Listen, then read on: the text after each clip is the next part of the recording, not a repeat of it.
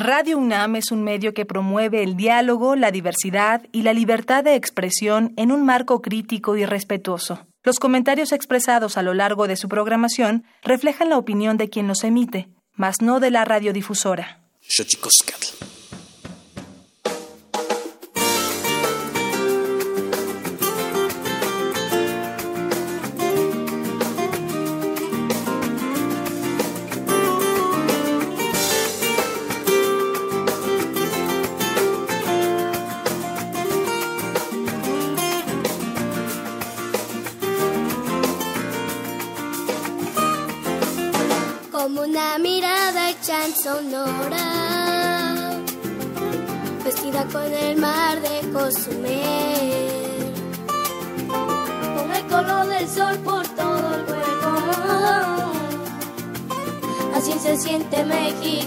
Piel, como el buen tequila de esta tierra, o como un amigo en Yucatán agua caliente deshilado o la tejida en Teotitlán.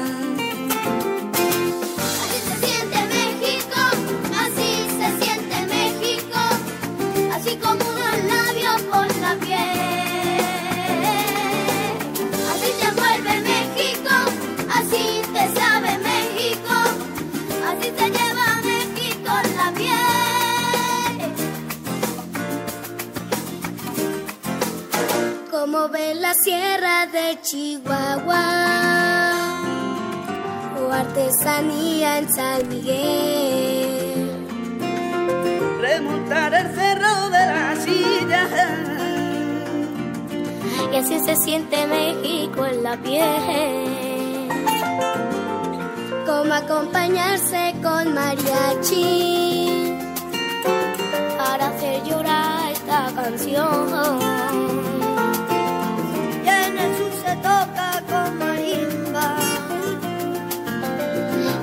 Norte con acordeón.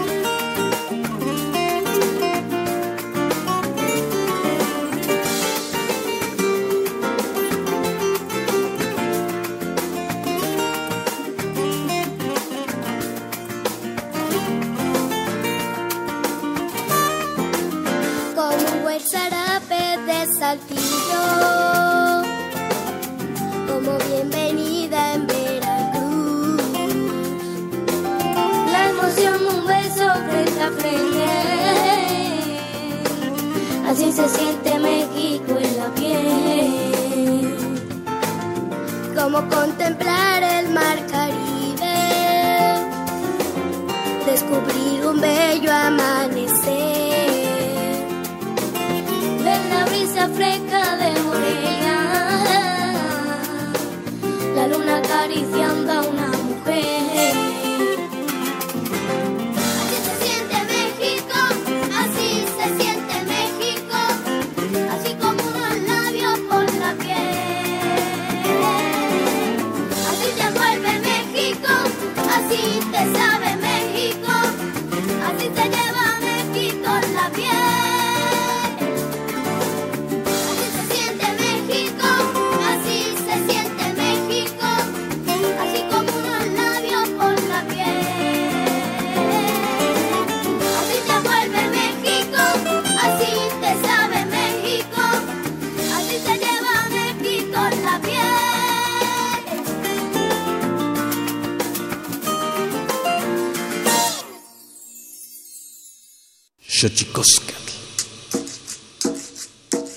El collar de flores comienza a hilarse.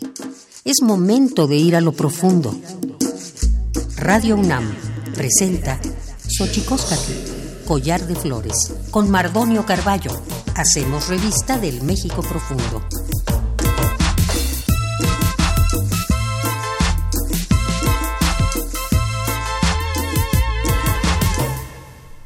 Queritztoquen tatamen guananame ichpocame telpocame oquichpime guanochitlan techcaquimpagni huescatepos lahtoli tocan Radio Nantli hueyicali y tocan Universidad Nacional Autónoma de México tojuantiyolpaquin pampanama timitzelian pagni yancuic xuitl eh, xipia can cuali xuitl pagni eh, 2020 tlen tlapehualtia pan nama nama nama tispian se güeyit toteki pan ni huescate postlahtoli pan paitztoken miakin tu wampoyowan eh, iguan Iguan ya Sanilosen. ¿Cómo están, señoras, señores, niños, niñas, jóvenes, jóvenes y todos aquellos que nos escuchan a través de este maravilloso invento que es la radio, la radio de la Universidad Nacional Autónoma de México? Estamos totalmente en vivo, muy contentos de recibirles para desearles un gran, gran 2020, que este año que comienza sea un año eh, totalmente venturoso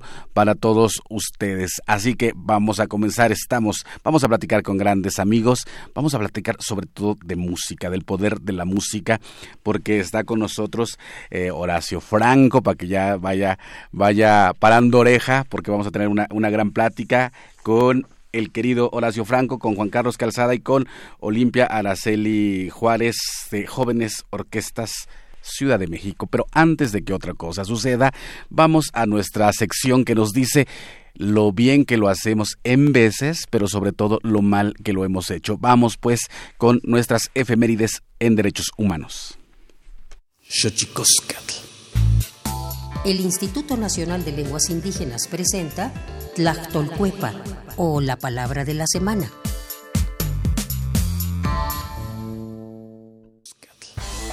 Tonalámatl o la ignota efeméride.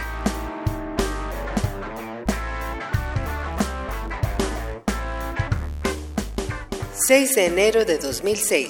En San Cristóbal de las Casas, Chiapas, muere la comandanta Ramona, líder sotzil del EZLN y una de las figuras públicas más importantes de la primera etapa del levantamiento zapatista y el movimiento de mujeres zapatistas. 7 de enero de 1907. En Orizaba, Veracruz, estalla la huelga obrera de la fábrica de textiles Río Blanco, considerada la más importante en su rubro durante el porfiriato. El movimiento, que más tarde se extendió a las fábricas aledañas de Nogales y Santa Rosa en exigencia de mejores condiciones laborales para los trabajadores, es considerado como antecedente de la Revolución Mexicana que daría inicio tres años más tarde. 8 de enero de 1918. En Estados Unidos, el presidente estadounidense Woodrow Wilson da a conocer su iniciativa conocida como los 14 puntos de Wilson, en busca de crear nuevos objetivos que pudiesen servir de base para negociaciones de paz hacia el final de la Primera Guerra Mundial. Dicha propuesta daría origen a la Sociedad de Naciones o Liga de las Naciones, que años más tarde se convertiría en la ONU. 9 de enero de 1959. En San Miguel Uspantán, Guatemala, nace Rigoberta Menchú, defensora maya quiché de derechos humanos, Premio Nobel de la Paz en 1992 y embajadora de buena voluntad de la ONU.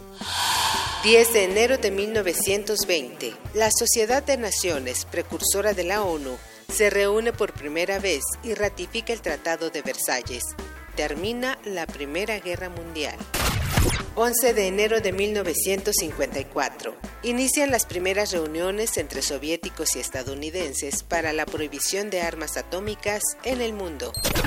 12 de enero de 2001. Se crea en México el Instituto Nacional de las Mujeres, con los objetivos de trabajar por la equidad de género, el combate a la violencia y la discriminación hacia la mujer.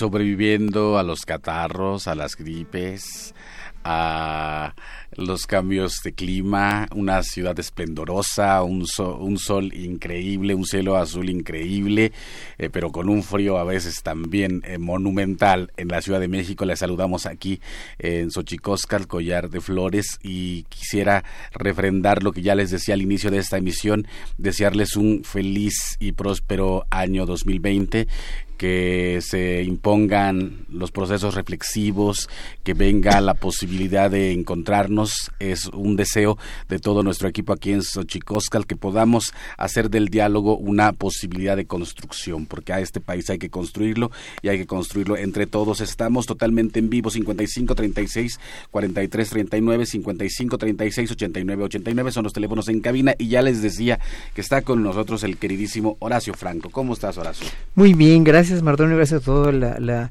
el personal de Radio UNAM por permitirme estar aquí en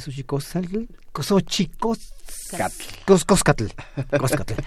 es hermoso estar aquí, es hermoso platicar contigo y siempre pues eh, viendo todo lo que haces y maravillándome de tu capacidad enorme de trabajo. bueno, ya la máquina empieza a acusar también eh, el trabajo hecho en estos años, y, pero qué maravilla siempre poder entablar diálogos eh, increíbles con gente increíble como tú, Horacio.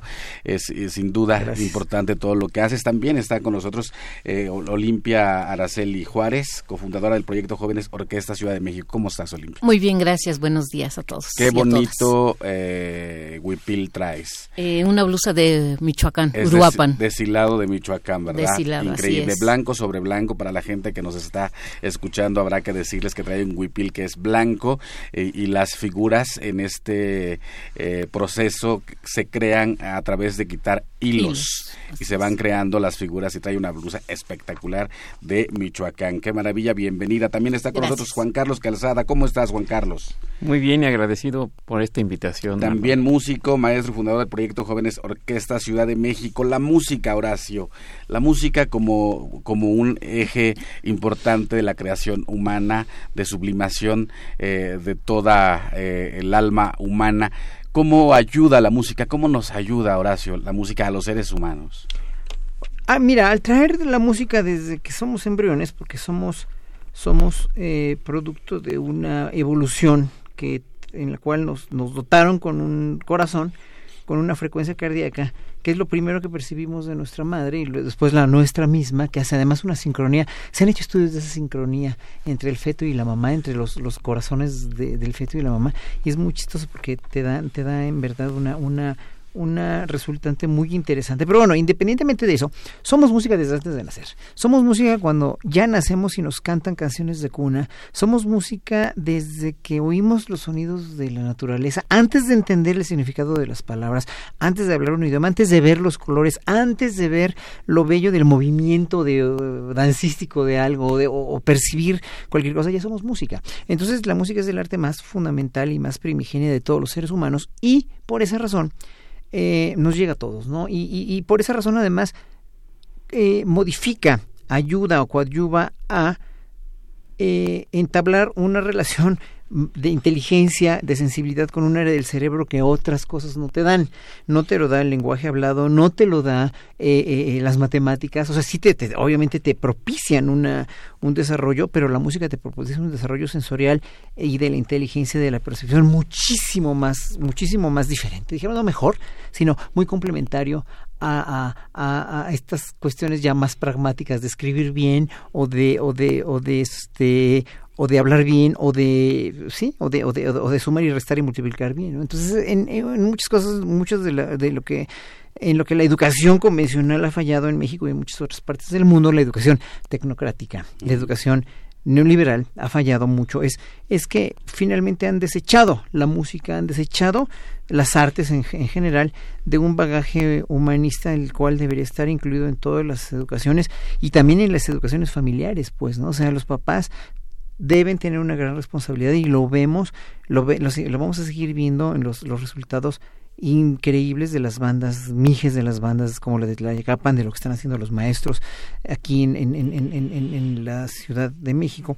eh, donde finalmente no es que la, la, trompeta te vaya, te vaya cambiar, la vayas a cambiar por el fusil, es que no es eso, es que en un momento dado sí te sensibiliza de, desde otras perspectivas el tocar un instrumento, el cantar en un coro, te hace un ser diferente. No bueno, no estamos hablando de bueno ni malo, sino más inteligente y complementariamente mucho más preparado para otras cosas, ¿no? O sea, está demostradísimo que la inteligencia, la, la gente que, es, que, que, que, demuestra mucha más inteligencia siempre se inclina por tocar un instrumento, por cantar en un coro, por, por en verdad es mucho, es, es una capacidad que no se ha explotado y que se debe explotar en todos los lugares del mundo. Qué maravilla. Eh, jóvenes orquestas eh, orquestando la lucha AC, eh, Jóvenes Orquestas Ciudad de México, Jóvenes Orquestas Orquestando la Lucha, surge como organización en el año 2010 como propuesta comunitaria dedicada a brindar alternativas a los niños, adolescentes y sus familias en colonias consideradas, consideradas de alta marginalidad dentro del barrio de Cuautepec. Maestro Juan Carlos, ¿cómo nacen, cómo nacen este digamos, este interés por hacer un poco lo que decía el, maestro Horacio Franco, de la música una posibilidad en la vida de niños y adolescentes? Yo creo que este proyecto nace desde una visión que, nos puso en alerta.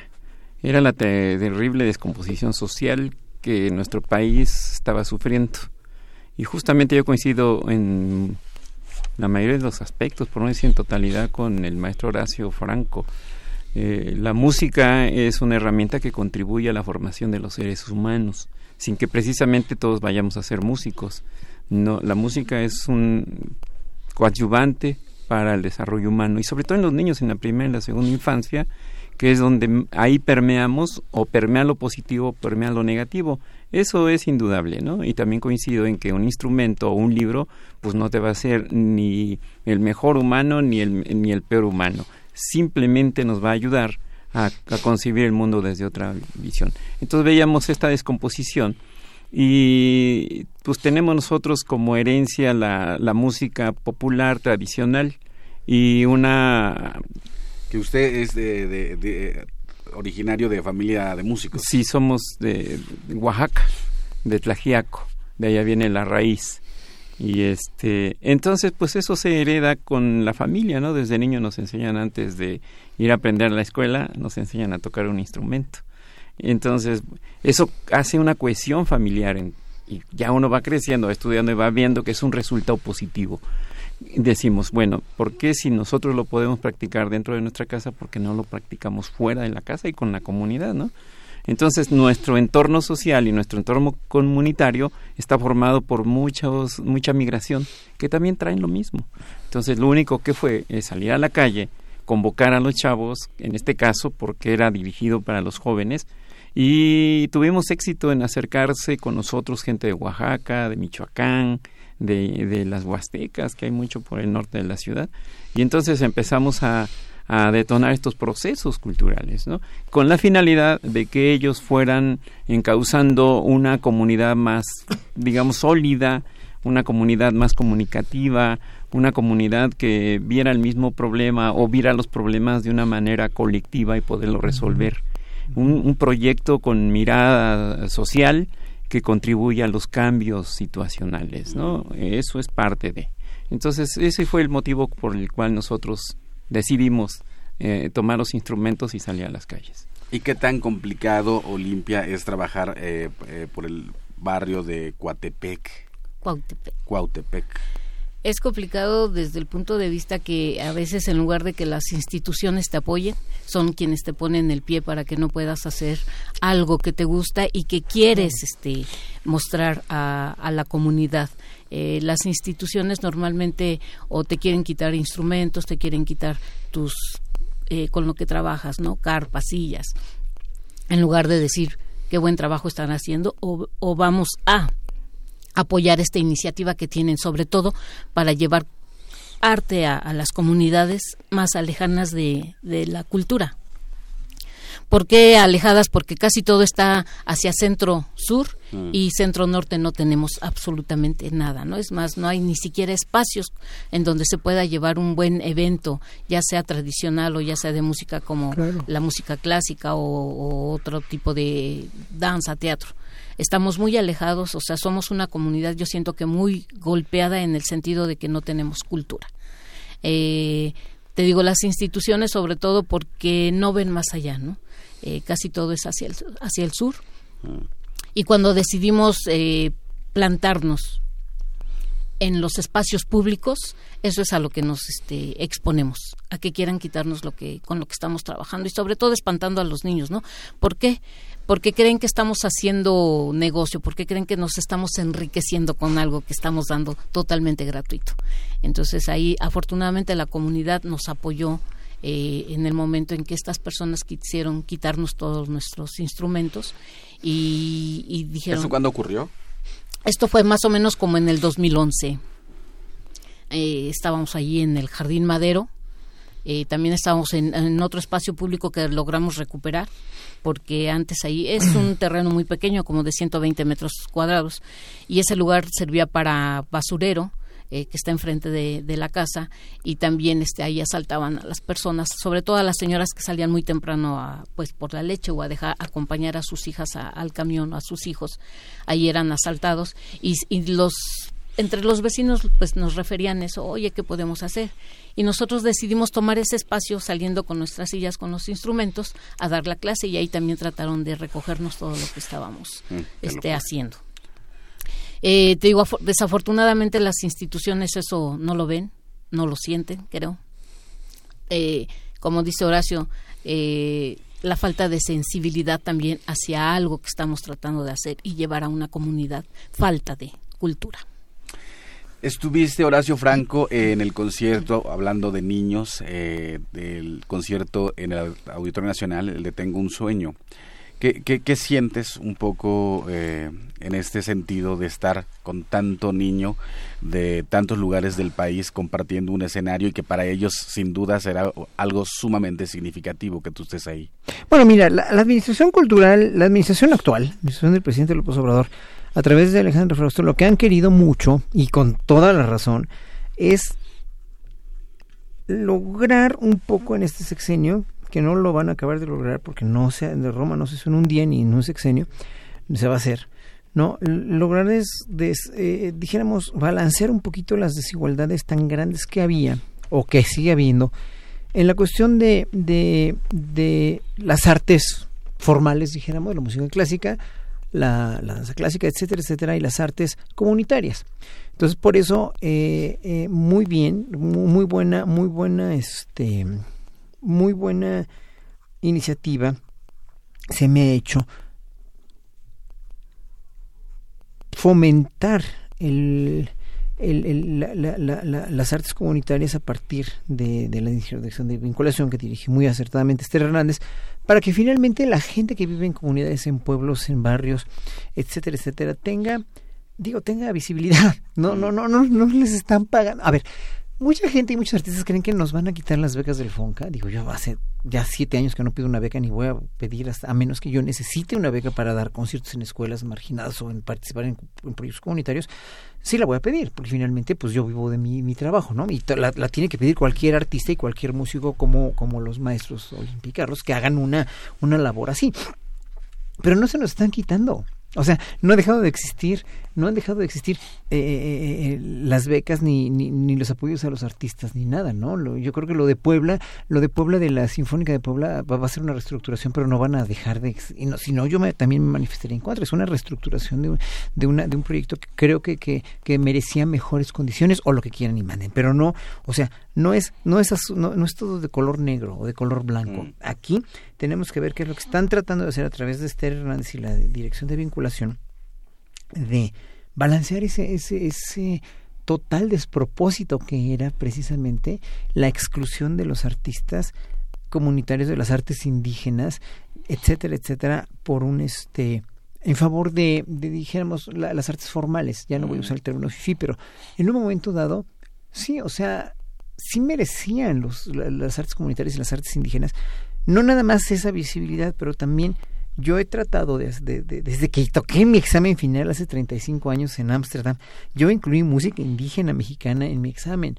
¿Por qué? No por demagogia, no por antropología, como se, como se han visto las artes indígenas en este país. ¿no? Sí, qué bonitos nuestros indígenas, pero nada más sus discos van a estar en los, en los anaqueles de Lina sin que nadie los conozca, ¿verdad? No, no, no. A mí lo que me ha interesado desde que empecé a tocar, o desde más bien desde que me recibí en Holanda hasta la fecha, es que el arte indígena, la música indígena en este caso, esté en el gusto del público mexicano. Hablo el gusto del público mexicano. ¿Por qué? Porque no está. Porque el mariachi, por ejemplo, que sí está en el, en el gusto del, del público mexicano, el mariachi no es música mexicana, perdónenme, pero el mariachi es un idioma como el español, instrumentos que no son este mexicanos autóctonos y finalmente no tiene no tiene esa esa esa cuestión maravillosa de, de de mística, de conexión con el cosmos que tiene la música indígena, que finalmente es muy interesante y muy bella también, ¿no? Entonces, en un momento dado, la música hecha por indígenas ha sido relegada a un segundo término y a mí sí me interesa que esté en el gusto del público. Y una parte de ello es también que las culturas comunitarias estén en un foro así. Por eso me gustó muchísimo participar y estoy en serio muy contento trabajando con este tipo de proyectos.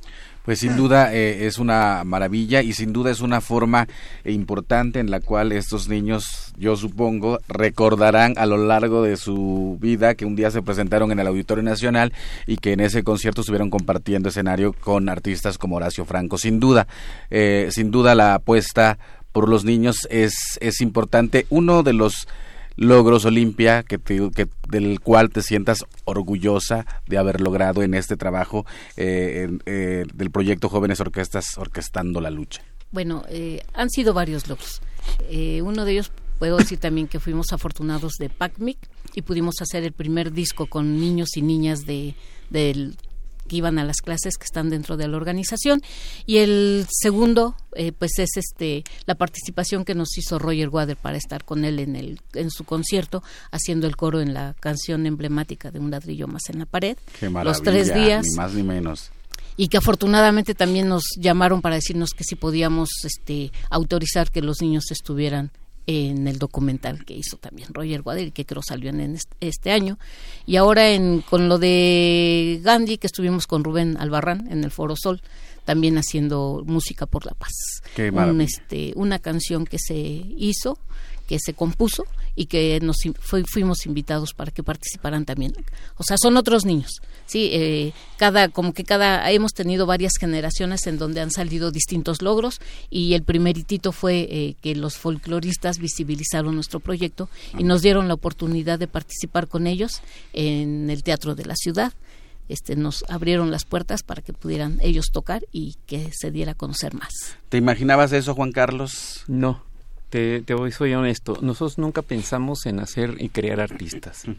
Siempre que pensamos en que el mundo necesita seres humanos de otra, de otra calidad, con un pensamiento crítico, con un pensamiento social, un pensamiento humanista. Eso es lo que se requiere en este mundo. Y ya, si el, el, el chavo que llegó a tocar un instrumento es destacado y quiere seguir estudiando, claro que lo impulsamos Claro que le decimos, yo aquí tengo el límite de mi conocimiento, pero hay escuelas donde tú te puedes ir a preparar. hemos tenido logros humanos muy importantes, sobre todo eh, haber rescatado o haber invitado, el rescate es otro asunto, ¿no? Eh, haber invitado a chavos que andaban ya involucrados en el asunto delictivo fuerte y que lograron salir y que ahora son como parte fundamental de estos proyectos, ¿no? Que se han vuelto ahora referentes, voy a decirlo, en pilares, se han vuelto referentes en la comunidad, han viajado a Europa, han salido del barrio a, a favor de la música, a favor de un pueblo y de mostrar todo lo que nosotros podemos hacer con la escuela empírica, nuestra escuela comunitaria, nuestra escuela de nuestros pueblos antiguos, ¿no? Que esa es la manera muy interesante de cómo eh, también manejar o enseñar a los niños sin caer en muchas teorías. Eso llega solo. Eso, primero el chavo tiene ganas de tocar, cantar, zapatear, bailar y posteriormente se da cuenta de, que él es eh, un buen elemento en la música, pues quiere leer mm. música, árele, pues le damos ese empujoncito y, han resultado cosas como eh, casos más, más que cosas, casos de chavos que han estado ya en las grandes ligas, haciendo la música de Coco, por ejemplo, es un comercial, haciendo música con eh, artistas renombrados, haciendo mucho trabajo en beneficio primero de su eh, autoestima que crece indiscutible. Y segundo lugar, pues dar a conocer la escuela, cómo se forma una escuela comunitaria sin más que las manos, el corazón y el buen pensamiento. Pues qué maravilla y qué, sin duda, qué orgullo lo que han estado enumerando como los logros eh, de la fundación y sin duda la música pues sí se convierte en un camino y ese camino se va eh, haciendo cada vez más amplio y más amplio. Vamos pues a nuestra sección que nos habla de los secretos de las palabras porque los idiomas tienen sus secretos. La Tolcuepa. El Instituto Nacional de Lenguas Indígenas presenta Tlactolcuepa o la palabra de la semana.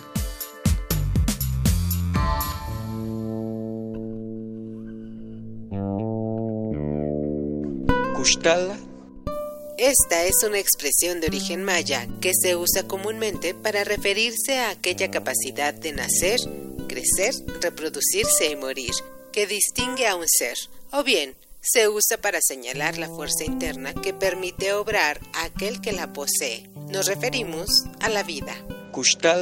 Este vocablo es un sustantivo que proviene de la variante lingüística maya o yucateca y forma parte de la familia lingüística maya. De acuerdo con el Catálogo de Lenguas Indígenas Nacionales, editado en 2008, la lengua maya se habla en los estados de Campeche, Quintana Roo y Yucatán y cuenta con cerca de 859.607 hablantes mayores de 3 años.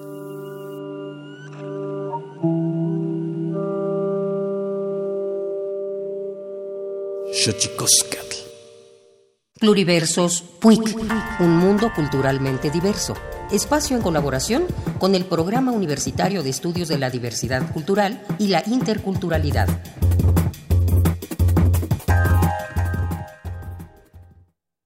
El cine es una gran herramienta, pero no solo para los pueblos indígenas, para cualquier sociedad. Las comunidades indígenas se han reapropiado del cine como una herramienta que aporta conocimiento y que genera participación social, con la que se construye también una memoria colectiva para la defensa del territorio. La cineasta, fotógrafa, productora y gestora cultural Luna Marán, originaria de la comunidad zapoteca de Guelatao de Juárez, Oaxaca, es cofundadora del campamento audiovisual itinerante y de la red de cines comunitarios Aquí Cine, donde la comunalidad y la equidad de género constituyen ejes transversales. El poder que existe cuando las comunidades empiezan a hacer un ejercicio de autorrepresentación y hay un universo que está todavía por descubrir en ese sentido eh, en cuanto a nosotros como gente de comunidades indígenas crecemos mirando esa memoria construida en el audiovisual que ahí hay mucho que decir mucho que contar mucho que narrar. Los pueblos indígenas en todo el mundo eh, se han convertido en los salvaguardas de la riqueza de la biodiversidad y justamente justamente en este momento de neoliberalismo, de extractivismo, las comunidades nos vemos como obligadas a seguir defendiendo de manera activa ante este tipo de proyectos eh, el territorio. En ese sentido, el cine es una herramienta más para contar lo que tenemos, lo que hemos podido cuidar o lo que nuestros abuelos o nuestras abuelas nos han enseñado a cuidar. Que el cine es esa herramienta que construye la memoria que puede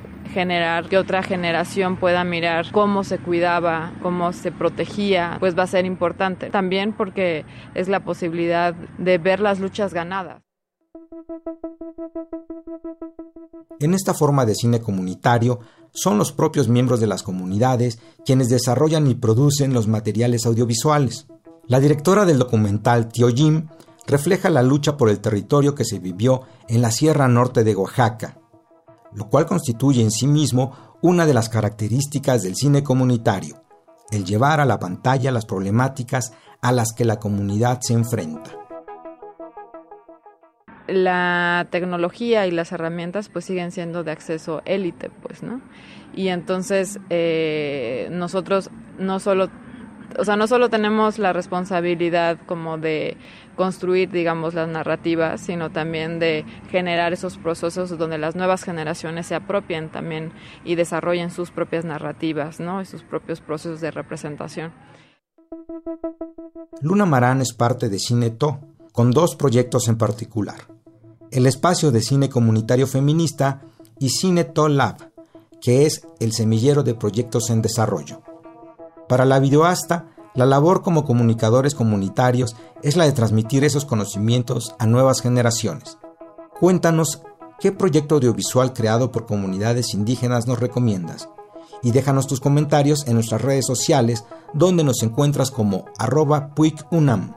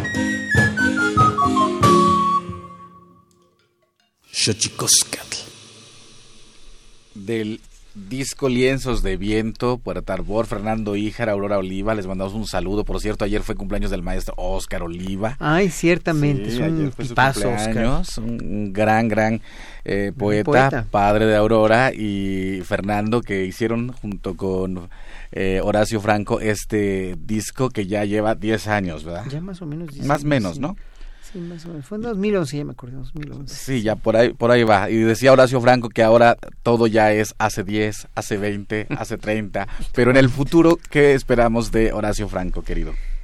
Pues mira, en el futuro voy a seguir haciendo lo que hago, ¿no? Mm. Y, quiero cada vez llegar más a, a otros aspectos de la música, como es la dirección, ¿no? Digo, ya llevo 30 años dirigiendo, ¿no? 30, casi 30 años, 27 y hacer más dirección de música sinfónica del siglo XIX que me gusta mucho, pero no dejar tampoco de lado, obviamente, de estudiar un instrumento que pues, uno tiene que ser como un atleta de alto rendimiento con un instrumento y eso no lo voy a dejar nunca, jamás, ¿no? de dar clase en el conservatorio de la academia me gusta muchísimo, ¿no? Y dar conciertos en todos lados. Este pasado mañana voy a tocar en Mazatlán, en la en eh, la brigada para leer en libertad de, de este de, de, de Paco Ignacio Taibo, más bien de Paloma, ¿no? Que, que llevan libros a precios muy accesibles en ferias de libro allá y este pues voy a tocar allá y seguir tocando en este tipo de lugares, ¿no? Seguir obviamente saliendo de mi zona de confort de las salas de concierto, como bien decía la maestra Olimpia, no hay en México, en la Ciudad de México, por ejemplo, no hay salas de concierto, debería haber una por delegación. O sea, cuando yo era diplomático, que nos veíamos en la constituyente, que fue en la época más desafortunada de mi vida, y creo que de la tuya también. Pero bueno, terror, fue terror, fue terrible, terrible. Pues una de mis iniciativas era precisamente promover la cuestión de de la construcción de, espacios culturales, uno en cada delegación, o sea, cada delegación. O sea, Iztapalapa tiene más de dos millones de habitantes. ¿Cómo es posible que una ciudad como es Iztapalapa, una, una, una, una aglomeración urbana tan densamente poblada, no tenga un centro cultural, una sala de conciertos con una orquesta sinfónica, con un grupo de teatro profesionales, profesionales, y aparte bandas de niños en las colonias, bandas colectivas de, de, de comunitarias de niños, etcétera, etcétera. No, no, nadie dice, no, pero una, un ambiente profesional, un conservatorio, o sea, un lugar un conservatorio, una escuela de teatro, una escuela donde no tengan que ir los de Iztapalapa hasta las escuelas de bellas artes que están muy lejos, ¿no? Ellos tienen que tener un centro cultural ahí, ¿no? Y eso solucionaría muchísimos problemas, de los problemas que tenemos como lo están haciendo ustedes en Cuautepec, pero en cada delegación, por lo menos en cada alcaldía, debería haber un centro cultural así, pero bien. Y que si traen una orquesta de París o de Londres o de Nueva York, que vaya a tocar a las delegaciones también, ¿no? Entonces, en ese sentido, sí, estamos muy, muy, pero muy atrasados. Para una urbe como la que tenemos, estamos muy atrasados. Porque, por ejemplo, Manhattan sí tiene una, varias orquestas sinfónicas, sí, la de Nueva York, pero Manhattan es del tamaño de, del tamaño de una colonia grande en México, pues, ¿no? O sea, Manhattan, ¿no? Pero tienes Queens, la orquesta de Queens, la orquesta de Brooklyn, y están en la misma urbe, pues, ¿no? Pero son, no tienen nada que ver una con la otra y están, además tienen espacios de salas de conciertos, salas para hacer teatro, salas de exposiciones, tienen muchas. ¿Por qué no le dieron, bueno, obviamente ya sabemos por qué no le dieron la relevancia al arte? Porque pues eran gobiernos que, que en verdad no quisieron el bien para México, sino para ellos mismos, pero en un momento ya se a propiciar la construcción de espacios culturales y de entidades culturales que satisfagan la necesidad, porque sí hay necesidad. El problema es cuando lo, cuando mezquinamente como gobernante dice, es que esto no tiene importancia, no le da importancia, vamos a darle el canal de las estrellas. Y obviamente ocasionaron un México sin mentalidad crítica, sin ninguna manera de salvarse a ellos mismos o a nosotros mismos como pueblo, porque no teníamos, no tenían idea, pues, ¿no? O sea, era, era un pueblo manipulado y ya no, por fortuna ya no, por eso la popularidad de Andrés Manuel no ha bajado del 70%, porque la gente ya no se chupa el dedo, ¿verdad? Pero en un momento, bueno, esos son mis proyectos, ¿no? De seguir haciendo música con indígenas. Fíjate que sí, tengo muchos discos pendientes, pero el problema es que no tengo ni tiempo ni, ni el presupuesto todavía para lograrlos, pero ya voy a hacer uno este año, espero, que quiero hacer todavía. Y bueno, vamos a hacer, vamos a, vamos a ver qué, qué pasa, qué, qué, qué me depara el destino con eso de los discos, porque además tener un disco ya es casi que tener una, una pieza de museo, pues, pues ya casi no se venden, pues, ¿no? O sea, ya nadie tiene un, un, tocador de discos compactos, ¿no? Entonces hay que ver precisamente cómo lo vas a difundir, este, por qué vías, etcétera, etcétera. Eso a mí me interesa mucho, pero pues hay que, hay que ver cómo, cómo se soluciona ese problema.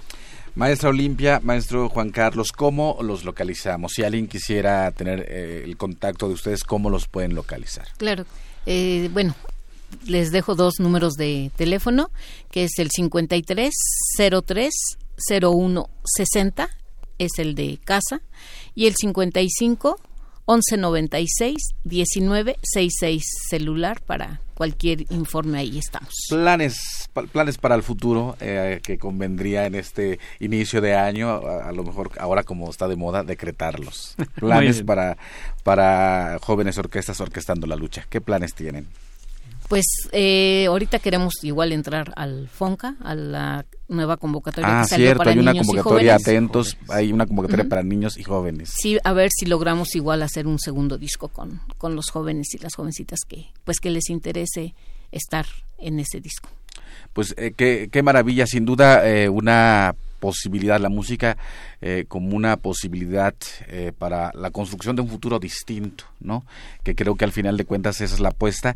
Y buscar, eh, hablabas hace rato, ¿no? Buscar la posibilidad de, que estos jóvenes tengan otro, otro futuro y que se lo construyan. Que, cre- creo que eso es importante. Lo decía muy bien, maestro Juan Carlos, que al final de cuentas, ni, como lo decía al mismo tiempo Horacio, ni bueno ni malo, otro futuro, ¿no?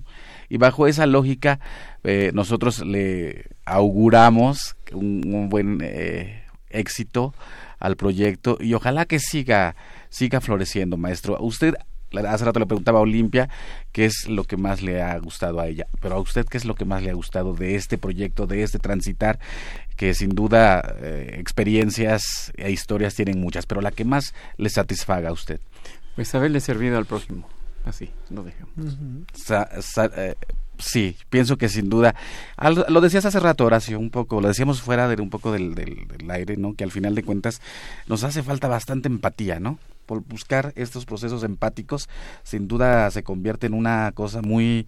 eh, en estos momentos to- todo es como incendiario, pero hay poco diálogo. ¿Puede la música, maestro, hacerse ese puente, construirse como puente? Yo entiendo perfectamente que la música es un lenguaje que se puede escuchar en cualquier parte del mundo y ese es un perfecto diálogo porque es como nos entendemos y ya la palabra ya viene en consecuencia porque genera a la música una, un estado de paz, un, est- un estado de concordia y colectividad. Y cuando eso suceda ya la palabra solamente viene en, en remate de proyectos, de resolución de problemáticas, de, un- de una visión distinta de la manera como uno vive.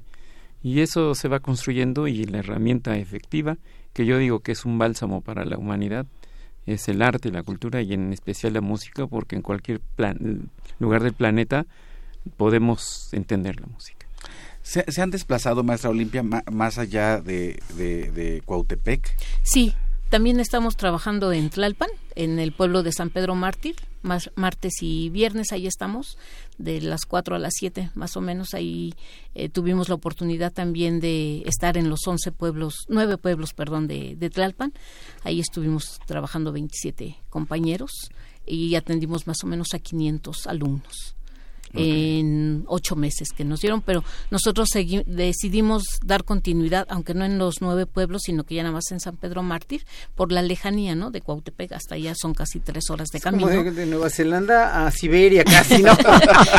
y pues decidimos no dejar a los alumnos que, que pues nos decían, ¿no? No se vayan, quédense y dijimos, pues ahí estamos con sin recurso, ahí estamos trabajando. Mm, ¿Y, y- Seguimos. y en, en qué consiste, maestro, eh, digamos, eh, este proceso? Co- ¿Cómo, ¿Cómo es el proceso de, pues, de invitación o de reclutamiento? ¿Y en qué consiste su, su, su trabajo? Bueno, bueno, eh, consiste, bueno, son clases de música, sobre todo nos vamos a cuatro estados, que es Michoacán, eh, Guerrero, Veracruz y Oaxaca. Eh, pero tenemos más eh, alumnos que les interesa mucho la jarana, la jarana jarocha, y con el maestro David Peñalosa, que también nos ayuda muchísimo en este proyecto del grupo Yolotecuani, él nos apoya también con las clases de vihuela. en Tlalpan y en acá en Cuautepec, pues estamos eh, con violín, jarana, guitarra, con los ritmos latinoamericanos también, que se implan se perdón, se implantan. Se, se dan también las clases de ritmos latinoamericanos, mm. pero nos enfocamos a, sobre todo al son jarocho. Pues qué maravilla. Y ahí estamos al 53030160, al 5511961966, si usted quiere tener contacto con la maestra Olimpia o con el maestro Juan Carlos, ahí los puede encontrar y tener más información acerca de este proyecto. Yo no me quiero despedir, Horacio, sin que nos cuentes lo que nos estabas contando de la pieza que escuchamos de Lienzos de Viento que decías que este hombre es el, uno de los últimos chirimistas vivos que existen ahí en la región de Tuxtla Chico, sí, sí, sí, eh, y aparte pues él hace sus instrumentos, él fabrica sus chirimías, le quiere enseñar a sus hijos, sus hijos no quieren, no les gusta la chirimía, no, no les gusta el sonido penetrante de la chirimía y pues obviamente esa tradición se va a perder, ¿no? Pero bueno, yo toqué este disco de Lienzos de Viento, lo hice improvisando yo sobre las rolas que ellos me, enseñaban, tocábamos juntos y ya, ¿no? Finalmente eso era un disco que, que fue muy experimental para mí y sobre todo muy de ver que, bueno, indígenas, mestizos o europeos o lo que sea, la música es un lenguaje universal que nos une a todos nosotros porque finalmente eh, maneja otros canales de percepción, como decía yo al principio, y que pues uno tiene que aprender de todo mundo, no nada más ni, los indígenas de nosotros ni nosotros de los indígenas tenemos que aprender mutuamente y tenemos que aprender a partir de, de, cosas como la música o de filosofía o de religiones o de comida o de lo que sea para poder en, verdad establecer un juicio crítico con nosotros mismos y con el mundo. Qué maravilla.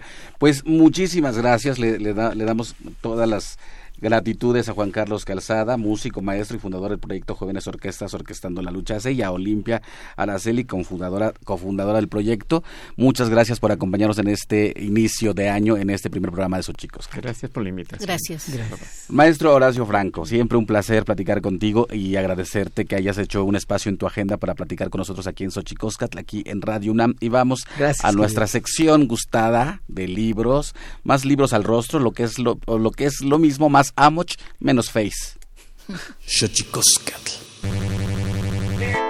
Más libros al rostro, o lo que es lo mismo, más Amoch menos Face. Espacio en colaboración con el Instituto Nacional de Antropología e Historia.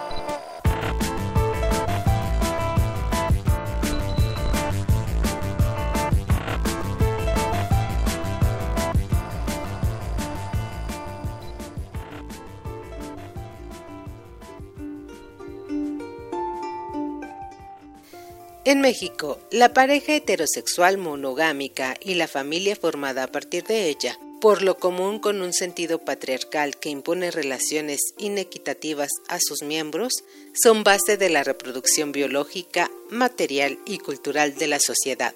Muy diversos mecanismos que van desde el rechazo a lo distinto, el chiste sexual, hasta la censura, la precaución y el crimen institucionalizados, pasando por leyes y sistemas penales viciados por la discriminación sexista y el prejuicio, actúan sin cesar con distintos grados de violencia física, moral y psicológica para imponer el estereotipo heterosexual patriarcal y otros que éste lleva aparejados, como el de la belleza y la sumisión femenina. Al mismo tiempo, esos dispositivos descalifican las prácticas que se apartan del modelo impuesto y con tal fin invaden arbitrariamente territorios íntimos como el del cuerpo de la mujer, al negarle el derecho a controlar sus embarazos, la sexualidad degradando y reprimiendo a las llamadas minorías eróticas, la convivencia prohibiendo a esas minorías el derecho de formar sus propias familias y la autoestima, al condenar a la autodescalificación a quienes no alcanzan los estereotipos de belleza.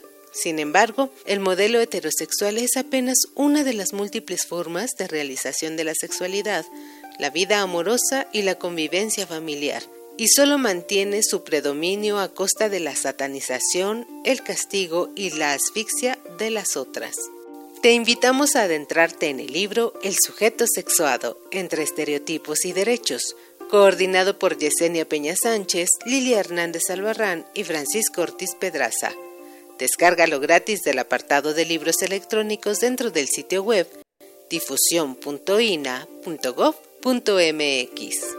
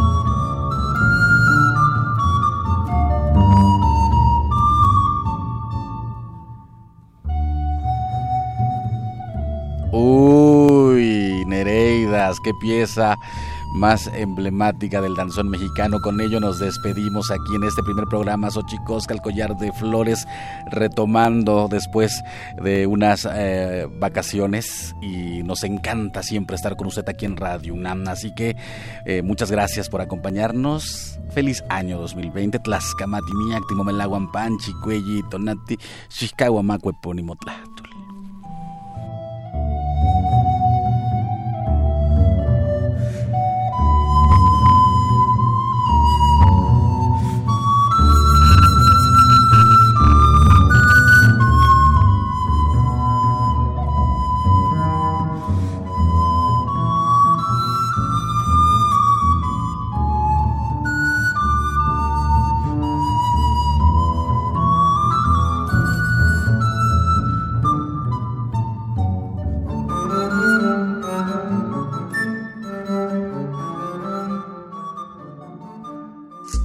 Esto fue Xochicóscatl, Collar de Flores, con Mardonio Carballo. Hacemos revista del México Profundo. Una producción de Radio UNAM. Experiencia sonora.